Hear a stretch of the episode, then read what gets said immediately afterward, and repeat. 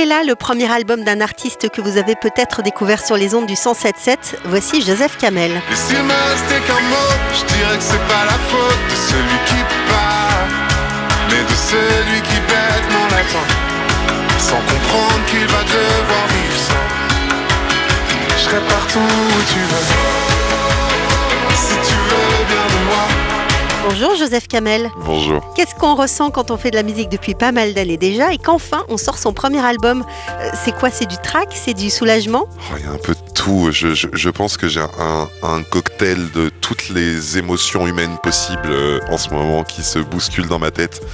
Entre évidemment euh, bah, du stress parce que c'est un gros événement pour moi, beaucoup de soulagement, beaucoup de joie, beaucoup de d'émotions aussi en, en repensant euh, au jeune ado que j'étais qui allait à la Fnac pour euh, regarder les dernières sorties d'albums euh, en espérant euh, secrètement un jour avoir un album à lui là-dedans.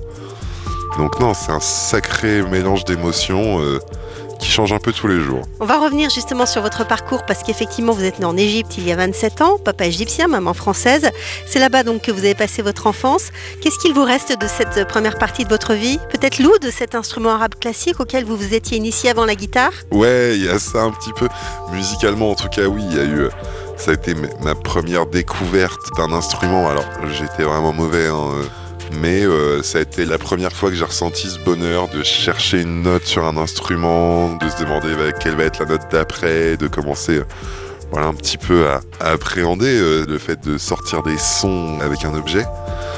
Et puis après, oui, j'en garde énormément de souvenirs, de moments géniaux avec ma famille et mes amis là-bas, de, de ma vie d'enfant et de jeune adolescent qui grandit dans une ville qui ne s'arrête jamais.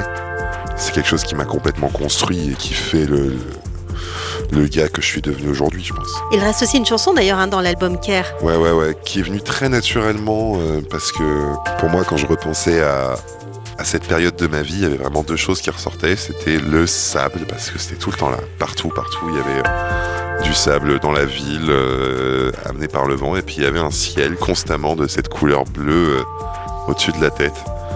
Et donc, j'ai écrit cette chanson qui, où chaque couplet commence par sable et ciel et qui parle pour moi de tout ce que je retiens de cette ville, de son histoire, de sa résilience, de sa vie permanente et en même temps de ces choses qui restent un petit peu figées euh, depuis des millénaires euh, à côté de ça. Donc ensuite vous arrivez en France à Caen à l'âge de 14 ans et c'est là que vous apprenez la guitare et que vous, vous découvrez une passion pour la musique?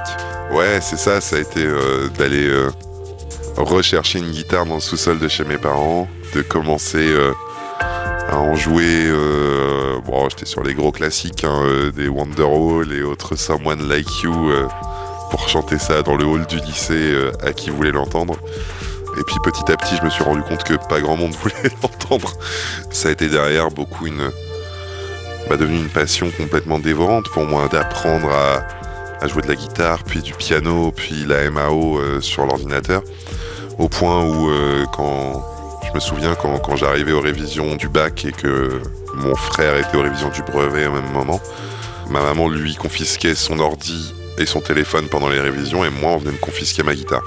Parce que sinon j'en faisais pas une. Alors c'est quand même grâce à vos qualités d'auteur, compositeur et interprète hein, que vous avez été sélectionné pour participer à des artistes, ce télécrochet de France Télévisions. Qu'est-ce qu'elle a changé cette aventure? Ça a changé énormément. The Artist, c'était un, un concept euh, incroyable. Alors c'était sur France 2. hein. Sur France 2, c'est ça, une émission de Nagui qui avait fait un pari fou en fait, c'était de faire le premier télécrochet au monde d'auteurs, compositeurs, interprètes. C'est-à-dire des gens qui viennent concourir dans le même principe que d'autres télécrochets avec un jury, une finale, etc. Mais qui tout le long ne chantaient que leurs propres chansons. Ce qui est évidemment d'un point de vue euh, télévisuel un pari hyper risqué euh, de, présenter comme ça au public des gens qui ne connaissent pas, qui chantent des chansons qu'ils ne connaissent pas. Et moi, je serais toujours reconnaissant à Nagui de m'avoir donné l'opportunité de faire partie de cette aventure un petit peu folle parce que bah, pour le, le jeune artiste que j'étais et que je suis encore, l'opportunité d'arriver sur scène et de chanter euh, ses propres chansons sur France 2 à une heure de grande écoute, euh, c'était fou. C'était fou et ça a énormément influé, je pense, sur la suite des événements pour moi. Vous sortez donc ce premier album qui s'appelle Miroir, de la chanson française contemporaine, dites-vous. Alors qu'est-ce que vous voyez, vous, quand vous vous regardez dans un miroir? Euh, waouh. Plein de choses, plein de choses. Je crois que je vois déjà l'ado de 15 ans que j'étais qui est en train de réaliser ses rêves. Et donc ça c'est cool. Je vois euh, toutes les émotions qui me passent par la tête et je me demande tout le temps si je réussis à, à bien ou, euh, ou pas assez les cacher ou comment est-ce que je peux vivre avec tout ça. Je pense que c'est un, un point commun de tous les auteurs euh, ou les interprètes comme moi, c'est qu'on est des boules d'émotions et donc euh, moi c'est c'est ce qui transparaît le plus des fois quand je me regarde dans la glace, je me dis ah mais c'est tellement cramé que ça se voit que t'es en train de ressentir ça et tout. Mais c'est bien aussi de montrer ses émotions. Ouais, c'est bien, c'est bien, ça dépend des contextes. J'essaye en tout cas de regarder ce reflet avec le plus de bienveillance possible. Miroir comporte une douzaine de chansons. Alors quels sont les thèmes qui vous inspirent? Je parle de moi, je parle du fait qu'on peut toujours essayer de trouver la lumière dans les moments compliqués, dans les situations de rupture, de renouveau, de fin. Cet album, moi, m'a servi à aller chercher cette lumière-là euh, dans toutes ces parties-là de ma vie, quoi. Donc chacune des chansons est à sa manière euh, une quête de beauté et de lumière dans les phases un peu complexes qu'on peut traverser quand on est un, un jeune de mon âge. Il y a quelques années, vous avez travaillé comme éducateur spécialisé dans un centre ouais. d'accueil pour demandeurs d'asile. Qu'est-ce qu'il vous reste de cette expérience? Il m'en reste euh, une conscience absolue de la chance que j'ai, ne serait-ce que de pouvoir euh, me balader librement dans le pays dans lequel je suis sans, sans crainte, de pouvoir euh, avoir des rêves que je peux toucher du doigt. Et le fait de pouvoir me sentir chez moi, je me souviens, c'était une période où, où moi, en fait, j'étais traducteur dans ce centre euh, de demandeurs d'asile. Et donc, mon, mon métier était d'accueillir les gens qui faisaient une demande d'asile et de traduire leur demande d'asile en français, en incluant le récit de leur parcours et de leurs histoires. Et des histoires parfois horribles. Donc, j'en garde, oui, une, une pleine conscience de la chance que j'ai, pas seulement de vivre le rêve que je suis en train de vivre actuellement, mais, mais ne serait-ce que d'être un citoyen français euh, avec tous les privilèges que ça implique. Il y a une autre chanson que j'aime particulièrement dans votre album, c'est Et alors?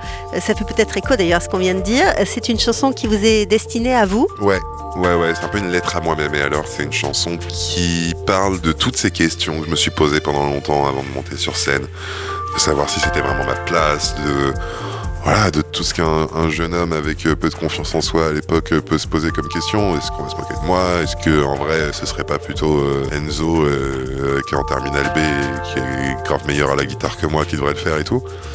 Et ce refrain, c'est la réponse que j'ai décidé d'apporter à toutes ces questions me dire bah tant pis, j'y vais quand même, je le fais, et puis on verra quoi. Et je préfère le, le faire et me planter euh, de manière considérable plutôt que de me réveiller un jour en me disant que j'aurais pu le faire mais que la, la peur m'en a empêché. Vieux, vous l'adressez aussi à vous-même, cette chanson? Ouais, c'est un rappel que je me suis fait sous forme de tatouage aussi et que je me mets tout le temps dans la tête qui est euh, que je ne veux jamais arriver à un moment de ma vie où je serai convaincu d'avoir tout compris sur la vie. Pour moi, c'est la pire chose qui puisse arriver à quelqu'un, c'est de se réveiller un matin en se disant bon, et ben la vie, la société, les gens, c'est comme ça, ça fonctionne comme ça, ça y est, j'ai compris. Et pour moi, c'est la fin à ce moment-là. C'est une petite mort. Quand on, décide de cesser d'apprendre et de se nourrir des gens plus jeunes que nous et des nouveautés qui se passent et du fait qu'on peut toujours tout remettre en question, c'est quand même dommage. Alors parlons de vos expériences de scène, Joseph Kamel. Elles sont déjà nombreuses. Vous avez chanté sur des scènes dans des campings à vos débuts. Ouais. Et puis plus récemment, ce sont les premières parties de Julien Doré que vous avez assurées. C'est deux salles, deux ambiances quand même qu'on cite là. Ouais, ouais. Voilà. C'était bien différent.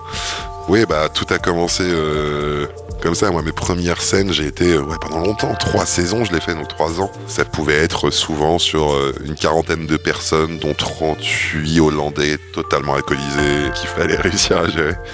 Mais oui, souvent, je me dis, euh, avant de monter sur scène, quand j'ai les tracks et puis les petits stress, je me dis, en vrai, tes pires moments de scène, tu les as vécus, c'est sûr.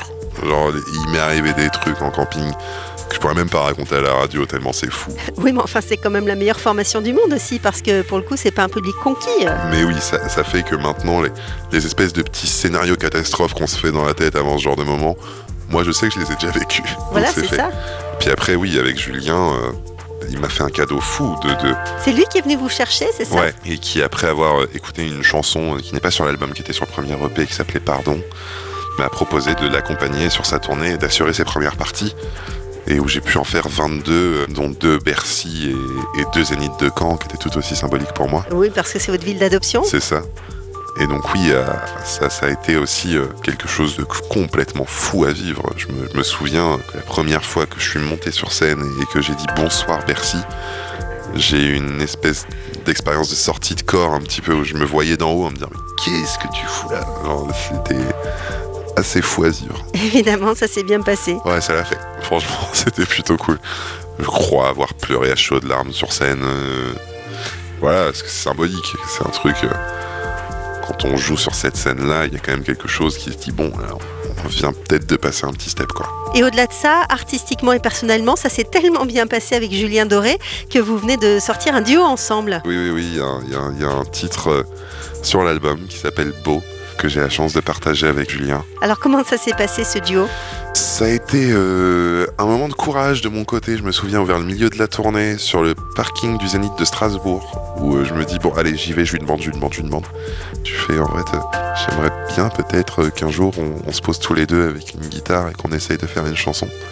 Et m'a répondu, ah, moi, je travaille pas du tout comme ça. Et donc, euh, moi, j'ai fait, bon, bah super, bah c'est pas grave, merci quand même pour les premières parties. Et, tout. Et euh, cinq minutes plus tard, il me dit, mais par contre, envoie-moi des, des chansons que t'as ou des idées que t'as, et puis euh, là, on va explorer. Et donc ça a été l'ascenseur émotionnel. Et donc j'ai passé deux mois, c'était la dernière date avant la période de l'été où lui allait faire euh, des festivals euh, sans première partie pour le coup. Et donc moi j'ai passé deux mois à, chercher la bonne chanson et ça a fini par être celle-là parce qu'il y avait quelque chose pour un duo que je trouvais vraiment chouette, que ça puisse être deux personnes qui se connaissent pas, qui chantent ça. Une qui a vécu une histoire avec quelqu'un et qui sait pas ce qu'elle devient, et l'autre qui vit actuellement l'histoire avec cette même personne, mais qui se doute qu'il y a quelque chose de son passé qui est encore là. Et encore une fois, le refrain parle de la quête de beauté et de lumière dans tout ça. Donc autre chanson sur l'album qu'on va entendre dans quelques secondes, c'est Celui qui part ou Comment voir le bon côté d'une rupture? Je, je- je crois que c'est une chanson qui parle plutôt de la beauté qu'il y a là-dedans. Du fait qu'il y a de l'espoir dans le fait de dire au revoir à quelqu'un. Parce que ça veut dire un, un nouveau départ, parce que c'est la fin d'un cycle qui en annonce un nouveau.